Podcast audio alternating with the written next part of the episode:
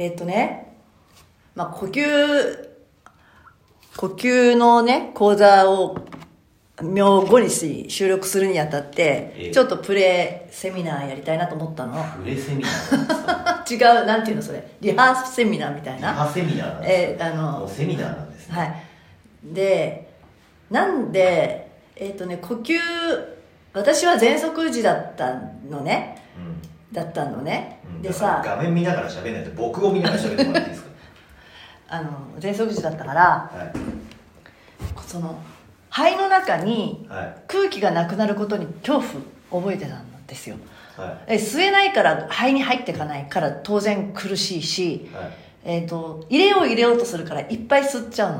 はい。余計なんか苦しくなるのよねでさこの呼吸に関してさ、まあ、何回かな何年かセミナーやってきた時に必ず実技としてまずゆっくり吐いてもらうじゃないの。で吐いて吐いて吐いてまず吐き切ることを知らなくちゃいけないと。うん。でその吐き切った先にはなんか苦しく感じるかもしれないけど本当は苦しくないって言ってたじゃん。ちょっとね、捉え方が、捉え方が違うんだけど、だから吐き切るとえっ、としばらくだからそれは、そこの部分は合ってんだけど、その全体としておかしいから、話が。うんぜ苦しくない時間があると、苦しくない時間はあるよ。うん、なんで？なんで？はなんでじゃねえんだ、だから。でそれっていうのは息を止めてることにならないの？息は止めてるよ。じゃあ息を止めたらさなんか苦しくないの？苦しくないじゃん、だって。よくあのプールの授業とかでうん。す潜水みたいなのあったよ潜水みたいなね、端から端まで行けたら何級とかあった時にさうん。それって息をさ少しずつ吐いていくのかななんか止めなきゃいけない時期もあるじゃないうん。潜る時にうん。潜る長さが長ければ長いほどうん。吐き切っちゃったらさ、うん。苦しくなるからあるある一定になると止めてたりするじゃない？うん。でもそこってすごく止められる人と止められない人がいいたりするじゃん。だから海さんなんかすごいよね。素潜りであんなに下に行くって、うん。どうなってんのと思うねそれって。うん。うんちょっとその辺を聞きたいなと思った。苦しくないの？あの人たちって。苦しくない、だから苦しいから上がってくんだけど、でその時間が長いじゃん。うん。もう私あれ絶対無理だと思ったの。慣れ、なれ。慣れ。それは慣れ。ああ止めてられる時間が長い。止めてられる時間は慣れだね。まあでもそのあある程度になると苦しいから上がってくるじゃない、ん。じゃあその苦しくないじ時間って何が起こってんの？私にとってみればその吐き切るって待ってらんないわけ。その今今はそうじゃないとしてもよ。あ喘息の発作が起きてたりとかなんか自分が何か。えーっとですね、あの、ちょっとあなたの頭の中が混乱してるような。あ成瀬さんも見てくれてるので こ混んばんは。乱してるようなので、はい。えーっと、最初からこう、もう一回まとめるというか、話し直しますと、はい。えー、人間の呼吸っつうのははい。どっちから始まると思います？卵が先か鳥が先かっていう話で言うと吐くのが先か吸うのが先かどっちが先だそれは知識としても吐くのが先っていうふうに、ははい。い自分の頭に入ってるんで、はい。はい、吐くのが先なんです、はい。吐かないとうん。入ってこないわけです、うんうん。うん。これいい？はい。それでじゃあ例えば僕らがこうセミナーをやって、うん。参加者の人たちに、うん息を吐いてくださいって言うと、うん。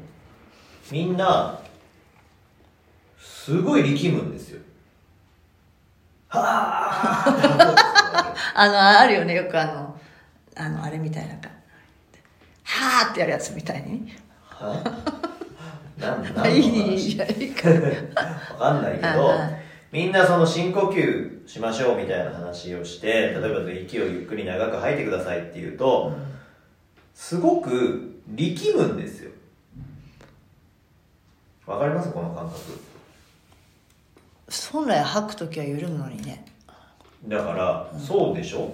本当は呼吸の順序で言うと横隔膜というのが収縮をするそうすると横隔膜っていうのはえーっとニュートラルな状態で、こういう風に上がってるんですよ。腹の中でね、上にある。位置的に上にあるんです。で、この筋肉が収縮、力が入ると下がるんです。うんで、緩むと元に戻るわけです。だから上に上がるわけです。うんこの作用で呼吸っていうのは行われていて、収縮した横隔膜が縮んだ横隔膜に力が入った状態になると下がるわけで、そうすると、あの、気圧の関係で空気が中に引き込まれるわけです。注射器のピストンみたいなそうですね。えー、と理科の実験とかでやったり、まあ、これはあのネットとか調べてもらえば肺の仕組みは出てくるんで、まあ、見てもらえば分かりますけど横隔膜が縮むそうすると肺に呼吸が入る入るじゃあ吐く時はっていうとこれが元に戻る。だから横隔膜は力が抜ける、うん。うん、だから力は入ってないうん。状態になって空気が押し出される。っうん。てことはつまりうん。体の奥で起こっていることは力を抜いてるだけなわけあはいはいはい。ですか。はいってことは、いっぱい力んで吐いたところで横隔膜自体は動いてない。動い動いてないっていうかなんていうんですか？うんと収縮えっ、ただと緩んで戻ってるだけですから緩んでってるだけですから。ああその横隔膜を緩めるっていう感覚はできないね。あっていうか誰にもできない。ああはいはい。大丈夫です。あ横隔膜はその僕らが意識をして動かせる筋肉ではないのでで自律神経によってこうコントロールされているから基本的には。まあ呼吸っていうのはその自分の意識で呼吸に介入することはできるわけですよ。わかります？だけど基本的には自律神経っていうもので行われてるわけ。だから僕らの意識とは別に行われてるわけ。心臓の動きも自律神経だし内臓腸の動きっていうのも自律神経によってコントロールされてます。なので心臓に対して僕らが止まれって言っても止まんないんです。わかります？僕らの意志とは別のところで動いてるっていうことですね。呼吸も同じ。だからこうやって今息を吸ったけどこれは自律神経のところに僕らの意識が介入してる。ちょっとお邪魔しますよっていう状況です。だけど僕が呼吸を止めることはないんです。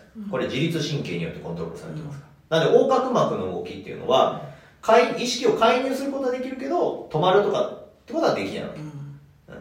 基本的には自律神経で動いているそれでなので例えばこの手の筋肉を動かすとか肘の甲を曲げて伸ばしてっていうのとは別でここ動けって思っても動かないわけ。基本的には、で動かすことはできる僕らがまあいつも意識して動かしてるわけではないっていうことね。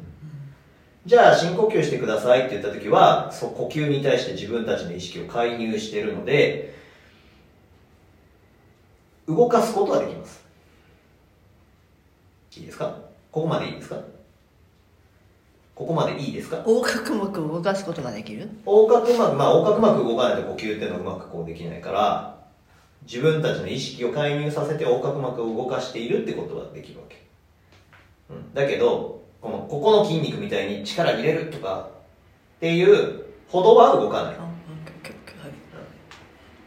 わかる？はい。ここまで OK、はい。で横隔膜は収縮するとうん。縮む、縮むから下がる。下がると肺の中に空気が入ってくる、うん。これ横隔膜に力が入りましたっていう状況ですね、うん。入ってきましたでゆ緩めました。例えばここの筋肉でこれ力が入ってますっていう状況から緩めました。だから力入ってないですよね、うん。緩めましたってなったら力は入ってないわけ。ってことは全体として力は入ってないはずなの、うん。息を吐いていってる時。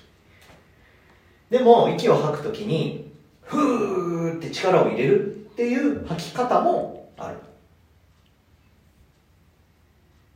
そこまでいい、吐き方もある、じゃあ僕が求めてるセミナーとかでやるしっかり空気を全部吐いてみてくださいっていう時はそのどっちかっていうと力を抜くんですなので、えーっと、みんなは普通、力息吐いてくださいけど、力を入れて吐こうとするんです。だけど、抜いて吐く。抜いて全部を出し切る。っていうことをやってもらう。で、そこで何が起こるかっていうと、全部吐くっていうのを、その自分で頑張ってやろうとしている人たちは、筋肉、そして脳が余計な酸素を消費します。